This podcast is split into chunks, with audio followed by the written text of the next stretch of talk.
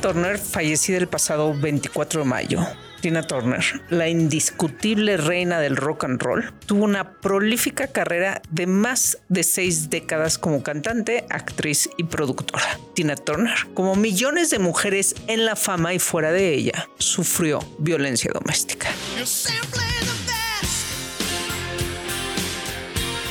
And I didn't want to start a fight because was always a black eye, a broken nose, a busted lip, a rib. 18 años que duró su matrimonio con Ike Turner. 18 años de violencia, incluyendo violencia económica. Una de las variantes que menos ha sido abordada en estos años de la rebelión feminista. Ike, quien era su manager, tenía control absoluto sobre el dinero de Tina. Ella no podía acceder a sus propios ingresos y solo recibía una pequeña asignación para sus gastos personales, lo que él aprovechaba para mantenerla dependiente y controlar todos los aspectos de su vida. Afortunadamente, conforme su carrera despegó, Tina se dio cuenta que merecía una vida sin abusos. En 1976, reunió el coraje necesario y decidió terminar esa relación, pese a los enormes desafíos legales, sociales y económicos que eso significaba. Ese año, cuando nadie hablábamos de violencia, muchos años antes del Me Too, cuando hablar de violencia daba una terrible vergüenza. ¿Qué es la violencia económica? ¿Cómo detectarla, evitarla y qué hacer si ya la estás viviendo? Es de lo que hablaremos hoy en este episodio de Dalia Talks. Para ello, invitamos a Laura Pulido y Melissa Torres, fundadoras de las Money Planners Talks. Listen. Detonamos conversaciones que retan al status quo con temas sobre empoderamiento, diversidad, inclusión, equidad de género, liderazgo y life skills. Somos más que un podcast, somos transformación. Hola, ¿cómo están? Yo soy Laura Manso y les doy la bienvenida al podcast de Dalian Power. Les recuerdo si están interesados en desarrollar las habilidades que les harán llegar más pronto al logro de sus objetivos como adaptabilidad, gestión del tiempo o pensamiento crítico, entre otras, mándenos un WhatsApp dándole clic al link que les dejamos en la descripción. Tú me prometiste que ibas a dejar todo esto de ser chef para dedicarte a la casa y tú no cumpliste. Porque tú me escatimas el dinero. ¿Te duele darme para un par de zapatos? Solamente cuido el dinero, Sara, por no, favor. No, no lo cuidas. Tú lo que haces es ejercer poder. El tema de hoy no es nada sencillo. Según cifras del INEGI, el 22% de las mujeres en nuestro país ha sido víctima de violencia económica en algún momento de su vida. Quizás el porcentaje no suene tan alarmante, pero es que este tipo de violencia es silenciosa, ya que puede ir desde las situaciones más inocentes en apariencia, como el que te quieran invitar la cuenta en una cita o en todas para luego manipularte, hasta que seas víctima de fraude por parte de tu pareja o marido, o este mismo no aporte al ingreso familiar, o que no sepas cuánto gana, o que te condicione el dinero, que te dé tu quincena como si solo te correspondiera una quincena y la que él decida, hay infinidad de maneras de accionar este tipo de violencia y está inmersa profundamente en nuestra cultura y es tan poco comunicada que muchas veces nos parece algo normal. Yo, sinceramente, conozco pocas, casi ninguna mujer que al divorciarse, el ex marido deje de hacerse responsable económicamente en parte o en mucho de los hijos en común que tiene con la señora. Acá en Dalia, Joana, quien es parte de nuestro equipo, nos compartió lo duro que ha sido ver a una amiga en una situación así, en la que la pareja no la dejaba trabajar, además de agredirla física, emocional y económicamente. Nueve de cada diez mujeres que sufren violencia física o emocional por parte de sus parejas sufren también violencia económica, aunque no se den cuenta. Ahora, aquí hay una buena noticia. Se puede salir de esto. Muchas mujeres piensan que no porque no saben cómo, pero se puede. amiga de Joana así lo hizo. Afortunadamente, pudo salir de esa relación y retomar el control de su vida. También gracias a Sandra, que nos compartió que desafortunadamente vivió muy de cerca una situación familiar de este tipo, en la que muchas veces además los hijos e hijas son las más afectadas y puede terminar el asunto en demandas y hasta cárcel. Ustedes que nos están escuchando han sufrido violencia económica? Quizás no se hayan dado cuenta aún. Si nos están escuchando por Spotify, cuéntenos aquí abajo en los comentarios o a través de nuestras redes sociales. Síguenos en nuestras redes sociales, Twitter e Instagram como Dalian Power. Búscanos en Facebook como Dalian Power MX.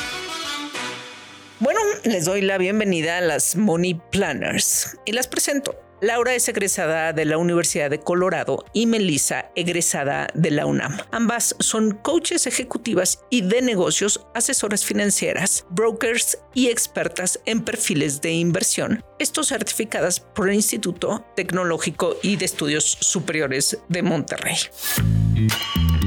Estás escuchando Dalia Talks. Pues como ya les comenté, estamos con las famosas Money Planners, Laura y Melissa. Sean bienvenidas a Dalia Talks. Gracias por estar con nosotros. Muchas gracias por invitarnos. Vayamos directo directo al punto. Ese tema de la violencia económica es un tema como que de repente yo siento que explotó. Nos estamos dando cuenta de muchas cosas en el feminismo y como que nos van cayendo veintes. No pensamos lo mismo hoy que hace dos años, que hace tres, que hace cinco. Y creo que es en un sentido positivo de que nos caigan los veintes. Que nos caigan los veintes siempre es algo positivo. Si llevamos muchos años sin, sin que nos cayeran los veintes, ya no pasa nada, no nos vamos a detener ahí, sino en lo siguiente. El tema de la violencia económica es uno de ellos. Nosotros lo hemos abordado en Dalia eh, con reportajes. Estuve yo eh, dando una conferencia precisamente en un, en un foro que organizó la Conducef de la libertad financiera de las mujeres o la situación financiera de las mujeres en general y abordamos este tema de la violencia financiera que es muy importante. Y bueno, pues ustedes que están de cerca con casos, con situaciones, para empezar, ¿Qué es la violencia económica? Poco a poco también suena tan fuerte el abuso, cómo le ponemos, pero para seguir hablando de esto, la violencia que se ejerce sobre las mujeres y que ahora nos damos cuenta y queremos resolverlo, ¿qué dirían ustedes como propia definición, una definición corta y concisa? La ley lo marca como toda acción u omisión de un agresor que pueda afectar la supervivencia económica de una víctima. Y esto se puede manifestar a través de limitaciones de todo tipo, pero encaminadas a un control de el ingreso de tus percepciones económicas o el uso de tus percepciones económicas. Y justamente comenzamos a definirla y hablar de ella por desnormalizar todas estas cosas que están muy normalizadas, normalizadas antes y pues sí, gracias a tantos movimientos y a esta realidad estamos hablando más de ello. Creo que si pudiéramos dar ejemplos, yo precisamente en la investigación de este tema me encontré con una larga lista de ejemplos de lo que puede ser la violencia económica. Pero bueno, pues este, adelante ustedes, cuéntenos. Sí, claro, pues es que al final, más allá de irnos como por todas las palabras de bajo la ley, como, cómo se ve, lo podemos ver en, en la vida cotidiana. Se refleja desde un, ay, es que no me deja trabajar. No, no te preocupes, tú tranquila, yo te doy todo, ¿para qué quieres trabajar? Porque no es 1920. También también de administrar los ingresos. Tengamos todo el dinero en una cuenta y yo me encargo. Y es como, no, cada quien sus cuentas y también puedes tener el tema de una cuenta en pareja, pero tener tus finanzas por separado es completamente necesario. Y también hemos visto casos que hablan mucho de el tomar identificaciones prestadas para pedir préstamos a nombres de mujeres sin su consentimiento o a través de manipulación, de saquemos mejor a tu nombre el crédito porque tú tienes mejor historial crediticio, por ejemplo. A ver, el clásico, porque sucedía mucho, ¿no? Este, cuando la mujer no trabajaba, el hombre sí. Entonces, este, toma, te doy tu quincena, pero ni te digo cuánto gano, ni te consulto, este, la toma de decisiones, este, sobre las decisiones importantes en la familia, este, a qué escuela irán nuestros hijos, o en qué invertimos, o qué coche compramos, o si vamos a invertir en una casa. Yo las tomo todo porque tú ni entiendes, porque el dinero es mío, porque yo soy el que trabaja. Tú trabajas en la casa, eso pues eso ni tiene retribución. Y entonces te doy tu quincena toma tu quincena y yo decido que te doy tres pesos. Y si me enojo, te doy dos pesos. Eso es violencia económica y que era una cosa normalizada y que ya no puede ser cuando uno establece una relación de pareja. Hay una cosa fundamental que hay que entender y, negociar en pareja. Pues, ¿qué vamos a hacer con el dinero? ¿Cómo le vamos a hacer? ¿Tú ganas más? ¿Yo gano menos? ¿Cómo vamos a tomar las decisiones? Porque esa violencia se ejerce muchas veces normalmente pues, en la pareja, que no necesariamente tiene que suceder así, pero luego esa pareja se divorcia y entonces me tienes que dar dinero para mantener a tus hijos. 60% de los hijos de padres divorciados, 60% en México no reciben la pensión alimentaria. O sea, esos papás, pues ya no, pues se fue, me dejó y entonces, pues como que la mamá se tiene que hacer cargo y entonces se pone a trabajar como pueda, pero entonces es mantener la casa, pero los hijos y el otro papá es responsable. ¿Con qué historias han encontrado ustedes que ya no puedo creerlo? ¿Algunas que nos puedan compartir? Justamente hay casos y hemos escuchado muchos donde la mujer prefiere no meter una demanda de pensión alimenticia para no seguir siendo víctima de violencia que ya existía en la relación. Y entonces esta preferencia de, mira, prefiero amarrarme económicamente y amarrar mis ingresos, pues ahora yo me tengo que encargar de mí, de mi casa, de los hijos, con tal de no tener que lidiar con el otro ser humano. Y es tan común esto que espanta y asusta. Y la otra parte, que es como, pues ¿para qué quieres pensión alimenticia? ¿Para qué nos vamos a una demanda? ¿Te va a salir más caro? Mejor te voy mandando dinero y justamente mismo, como si siguieran juntos en la relación y de que, ah, te mando 300 pesos para mantener a dos criaturas es una bestialidad. Hemos encontrado casos muy duros al respecto también. Y aparte, ¿qué se encuentran con estas mujeres? O sea, ¿cuál es la recomendación? Ustedes se dedican a eso, a justamente informarse, ¿no? Y yo que soy periodista, siempre fomento que la gente se informe porque uno informado tomará mejores decisiones para su vida. Y parte de un programa, de un taller, de lo que sea, pues es informarse, es educación. Las mujeres están asustadas. ¿Cómo vas a demandar al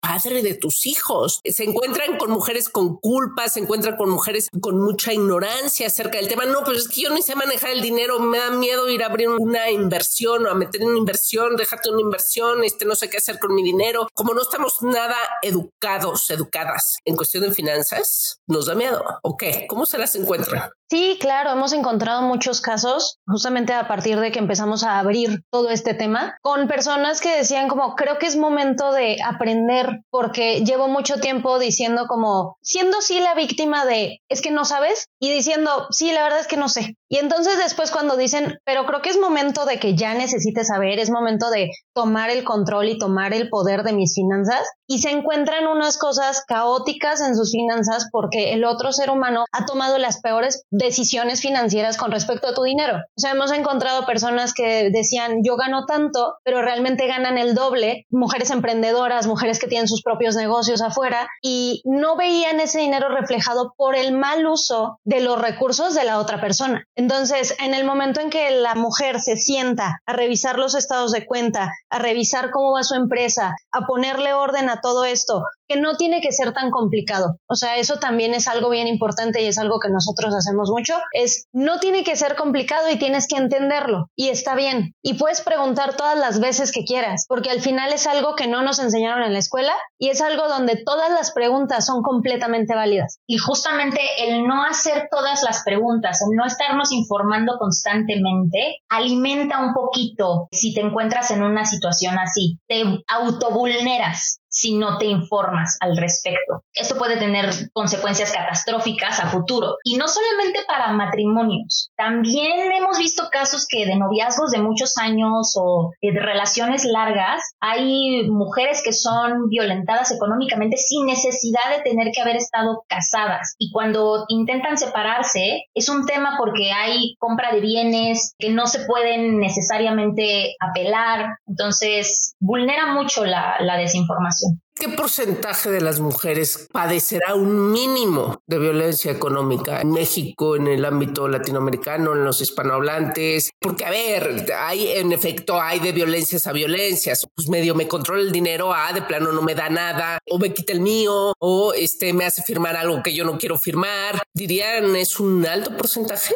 Sí, la, estadística con la que nos hemos topado específicamente de violencia económica es que hay un como 70% de mujeres que han recibido en alguna relación, en algún momento de su vida, alguna forma de violencia económica hacia ella. Desde reproches económicos, desde reproches financieros, incluso gente que dice, pues ya no estoy con este ser humano, tuvimos una relación muy corta, pero yo sigo pagando un crédito que sacó a mi nombre. Entonces, ese tipo de casos tan comunes. O la vieja confiable de, pues es que es mi novio y su abuelita se enfermó y entonces, bueno, pues te voy a prestar dinero. Y después la abuelita se puso peor, ¿cómo le vas a cobrar? No seas así, déjalo, está pasando por una situación súper difícil. Y pasan los años y toda la vida el, el otro ser humano sigue en una situación súper difícil y pues te quedaste con la deuda, pues ya nadie te pagó. ¿Qué forma de, del patriarcado, ¿no? De abusar, si la violencia física, psicológica, de la que hemos hablado más tiempo, nos ha impresionado. Esta es también brutal, atenta tremendamente contra los derechos de las mujeres. Por ahí también hay un dato no sé si es de InMujeres o del INEGI, 99% de las mujeres que sufren violencia en el hogar sufren violencia económica. Aunado a esto que dicen que es 70%, entonces me parece que es algo que realmente tenemos que hablar a fondo. Por ejemplo, yo tengo una lista de así como, ¿te identificas con algo de esto? O sea, lo que decían hace rato, te prohíbe trabajar, te prohíbe asistir a las capacitaciones que te dan en tu chamba que tienes que ir para poder subir de puesto, no te permite el acceso a las cuentas bancarias, te roba tu identidad o, tu herencia, no, ah, no, pues la herencia de tu tía es, pues es para mí, yo la agarro, se niega a pagar facturas. O sea, hay tantos ejemplos. ¿Qué se puede hacer? O sea, ¿por dónde podemos empezar? Después de tomar conciencia y decir, esto ya no podemos tomar como normal, ¿qué podemos hacer? Justamente tomar conciencia consideramos que es el paso cero, por así decirlo, y después necesitamos saber en qué nivel de violencia económica nos encontramos, porque de ahí parten las medidas que podemos tomar al respecto. Porque una cosa también es cierta, si estamos en una relación en la que estamos siendo violentadas económicamente, posiblemente puede haber todavía solución dentro de la misma relación o ya necesitamos tomar medidas un poquito, no solamente preventivas, sino ya actuar de forma legal incluso. Y obviamente es, bueno, nosotros lo ponemos como un red flagómetro de cuántas banderitas rojas le ves a este ser humano, porque puede ser que la primera bandera sí sea como un no, yo pago todo, y esa línea de ay, qué caballero, a un punto de no, yo pago todo, tú no necesitas tener tu dinero, se puede cruzar rapidísimo. Entonces, aprender a distinguir esto para que no crezca en dos o tres banderas. Porque puede escalar hasta un estoy pidiendo préstamos de cientos de miles de pesos a tu nombre. Y tú te metes no solamente en un tema de pues, deuda y dañas tu historial crediticio casi que de por vida, sino que hasta puedes estar en temas de, de fraude. Entonces es importante también comenzar a ver qué tanto podemos abordar desde estando en una relación y si no es el caso, entonces ya tomar medidas más elevadas. Y sí, justamente en términos generales sería acudir con un abogado. Idealmente estamos tratando de levantarnos una denuncia por violencia intrafamiliar en el Ministerio Público de nuestra localidad. En el Ministerio Público ahí se, se clasificará cuál es el tipo de violencia. Sin embargo, puede ser un poco más complicado que eso. Claro, porque al final, justo como lo mencionabas, va mucho de la mano con violencia, no solamente económica, también puede ser violencia física, puede ser violencia emocional, o sea, todo esto, y ahí es donde entra el y mujeres. ¿Por qué? Porque al final ahí sí te ponen un mediador para decir, ok, nosotros te ayudamos para que tú no seas la persona que directamente dé la cara al respecto. ¿Cómo funciona eso? O sea, uno va y mujeres, saca una cita, hay un teléfono, ¿cómo funciona? Y mujeres tiene su propio como red de apoyo. Red de apoyo específico. Y hay algunos que son fundaciones, hay algunos que son incluso para poder llegar y decir, a ver, quiero que un abogado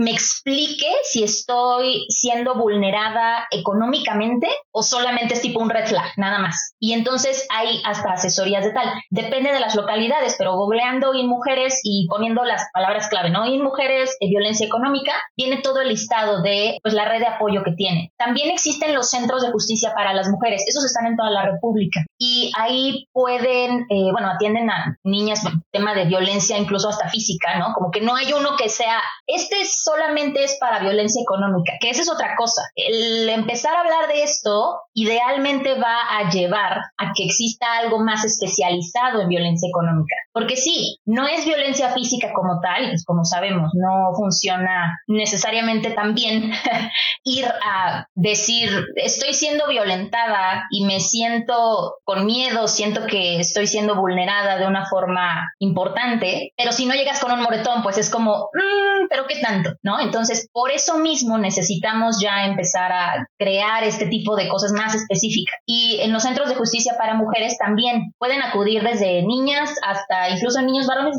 hasta los 12 años de edad, me parece, y se encuentran en cada estado de la República. Pero es importante antes que llegara todo esto, ver qué tan grave está la situación, qué tan vulnerada puedes estar y pues ni modo, sí, empezar a ver cuáles son los peores escenarios de que esto escale. Totalmente, o sea, entender que el dinero que tú generas es tuyo, que no lo tengas debajo del colchón, que no lo tengas escondido, que vayas al banco y tengas una cuenta tuya, que siempre pienses que si tu pareja te está diciendo, bueno, pues yo trabajo y tú no, el día que probablemente se vaya, ojalá no, si son felices, pero si se va, ¿cómo le vas a hacer? O vas a estar diciendo un please que no se vaya porque de qué voy a vivir. Y muchas veces ese es otro caso que muchas mujeres viven. Esa es una de la mayoría de yo ya no quiero estar aquí, pero no sé cómo irme porque llevo 20 años en una relación donde nunca he trabajado, donde tal vez sí tengo una carrera, pero en el momento en que me junté, casé con esta persona, dejé de ejercerla. Entonces ya ni siquiera sé si puedo trabajar,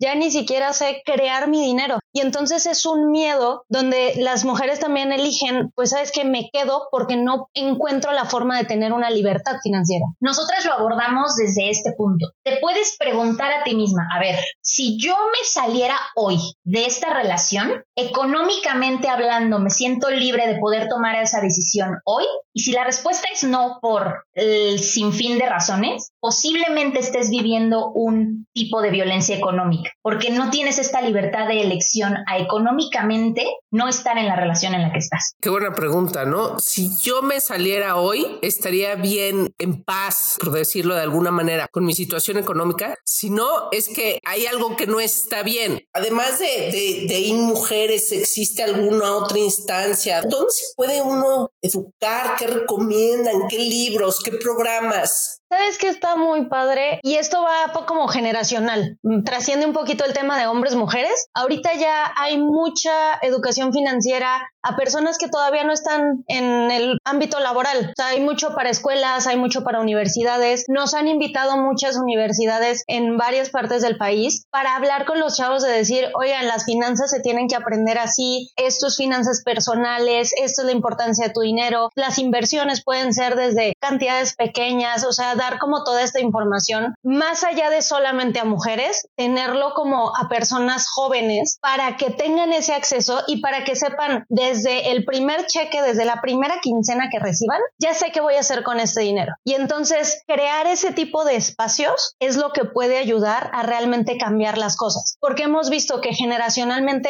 llegan chavitos de 17, 18 años diciendo, quiero ahorrar para mi retiro. ¿Por qué? Porque no quiero repetir la historia de mis papás. Porque necesito romper toda esta creencia de es que los bancos roban. Como no, me robaron en mi casa. Eso fue lo que pasó. Entonces necesito no tener mi dinero ahí. Y todo este tipo de creencias, el hecho de que vaya creciendo este tipo de información ayuda a, todos, porque al final las mujeres que toman también ese tipo de talleres o ese tipo de paneles de información y demás, justamente ya se llevan algo para cuando empiece su vida laboral, para cuando empiece su recorrido con las finanzas y otra cosa fundamental, no solamente en temas de prevención y de generar conciencia, sino también abordar el tema. Oye, quiero abordar el tema de violencia económica porque tal vez lo he sufrido, tal vez ni siquiera estoy en una relación ahora. Entonces, es importante como mujer tener una aliada, una aliada que te pueda guiar o acompañar en todo momento de aprendizaje financiero sin juicio, sin, ay, tienes 45 años, ¿cómo que no sabes cómo hacer una declaración anual? Porque nos hemos encontrado muchos colegas incluso que así se rigen, o sea, así ese es su lenguaje como regañando y diciendo te lo estás haciendo mal todo el tiempo. Eso tampoco fomenta la educación, tampoco fomenta que me den ganas de decirte que estoy en un problema económico y posiblemente de violencia. Entonces, es importante encontrar un aliado que te lleve caminando hacia el campo económico o financiero, que te sientas cómoda pudiendo hablar del tema, aprendiendo del tema y aprendiendo de la situación personal en la que te, encuentras con el tema financiero y económico. Sí, porque no se trata ni siquiera de solo saber qué es una miscelánea fiscal o qué es el SAT y cómo pagar tus impuestos, sino realmente entender hasta un plan de acción de, oye, yo quiero comprar una casa, tal vez no ahorita, pero ese es mi, mi meta en 10 años, ¿cómo lo voy a lograr? Y entonces aquí la recomendación es, ve con una asesora financiera, porque también ese, ese es otro tema. Existimos ya muchas mujeres en el rubro financiero que entendemos y podemos ser mucho más empáticas con el tema, porque al final pues venimos de la misma crianza, venimos de, es que las mujeres gastan, las mujeres no administran, las mujeres y es como, ¿cómo que no? y te voy a enseñar a cómo sí y además a cómo hacerlo, pero sin el juicio, sin el regaño de papá y de finanzas de traje, quitarle todo ese estigma y decir como, no, mira, puedes hablar con personas, tal vez hasta estuvieron en tu posición y por eso están aquí pudiéndote enseñar un poquito más. Quitándole el orden imaginado de hombres enseñan a mujeres este, adultos enseñan a niños, señores enseñan impuestos a jóvenes, o sea, no necesariamente así, rompiendo un poquito con eso es lo que nosotras tratamos de fomentar también. Y además sabemos que este es un problema que afecta no solo a un estrato social, sino afecta a todos de una o de otra manera, porque es algo que se venía haciendo culturalmente o el sistema patriarcal así se venía haciendo y así aprendimos hombres y mujeres a querer el mundo y lo queremos cambiar precisamente para bien y que esto le puede pasar perfectamente a una mujer que tiene una maestría, que tiene un puesto directivo o es la CEO de una empresa y que le sucede. Realmente el abuso, digamos que no es porque soy de clase social media, media baja, ¿no? Afecta en todas partes. Entonces, ese es el mensaje con el que me gustaría cerrar. No sé si ustedes tendrán una última reflexión para poder despedirnos de la audiencia.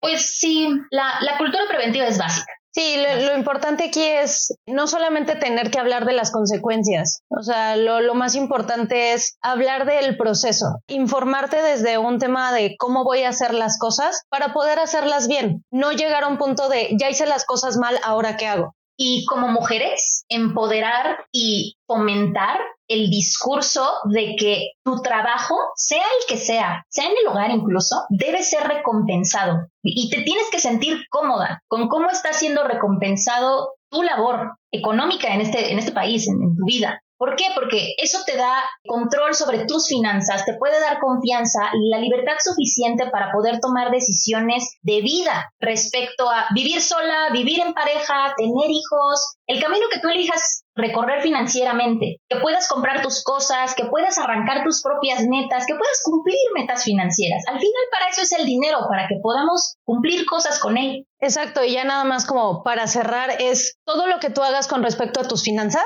acomódalo a ti. Los planes, las herramientas financieras, tus asesores, lo que tú quieras, es algo que tú tienes que acomodar para que te funcione a ti. Tú no te tienes que estar moviendo alrededor de un plan financiero, sino que creas un plan de acción que te funcione, que te acomode a ti para tus metas, pero que tampoco sea como, ay, es que es el super sacrificio porque si no, no va a funcionar. No, solamente dale una forma que sea funcional para ti, donde tú estés al 100% en control. Totalmente. Hay una anécdota para cerrar que cuentan a Mariola Buenaga, es una gran publicista hace muchos años, intentando entender cómo funcionaba el mundo del consumo, porque pues ella se dedicaba a hacer publicidad. Había esta historia en la que la mujer llega al supermercado, se recorre todos los pasillos y llega al pasillo de los shampoos y entonces se tarda en escoger este bla bla, pero pues es su shampoo y, y lo mete al carrito, recorre todos los demás pasillos, este los niños, este pañales, al final llega a la caja, no, pues es tanto, ¿no? Y tiene que dejar algo. Y lo primero que deja es el shampoo. Era una mujer seguramente, con muchas cosas encima, pero lo primero que deja es lo más importante para ella, ¿no? O sea, lo que más le debe importar es un poco el cómo vemos el mundo y cómo tenemos que dejar de ver el mundo. No que tu familia no es importante, no que tus hijos no sean importantes, pero tú también eres importante. Ese es el punto. Laura, Melissa, muchísimas gracias por estar con nosotros. Esperemos verlas nuevamente por acá. Mientras, déjenos sus redes sociales donde las podemos encontrar. Nos pueden encontrar como las Money Planners, Planners con doble N en Instagram. También así estamos en Twitter y también así estamos en Facebook. Y nuestra página es moneyplanners.mx. Ahí puedes también agendar asesorías si lo necesitas, eh, sobre inversiones, sobre cómo ganarle dinero al SAT, sobre cualquier tipo de seguro, todo lo que necesites con respecto a tus finanzas. Y también si sientes que algo de aquí como que macheó un poquito y tal vez tienes dudas y lo quieres hablar con alguien profesional al respecto, mándanos un mensaje y nosotras te podemos cuidar con ese tema. Buenísimo, muchísimas gracias, Money Planners. Muchas gracias, a ti, Gracias, Lau. Visítanos en dalianpower.com y conoce nuestra misión de cerrar la brecha de género a través del desarrollo personal y programas para el crecimiento de empresas.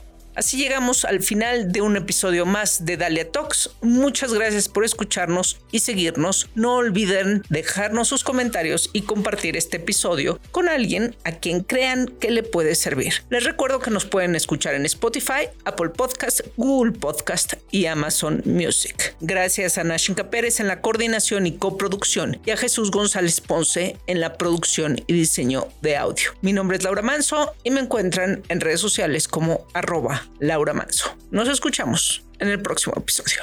Listen. Te esperamos en nuestro siguiente episodio de Dalia Talks. Compártelo y únete a nuestra comunidad. Gracias por escucharnos.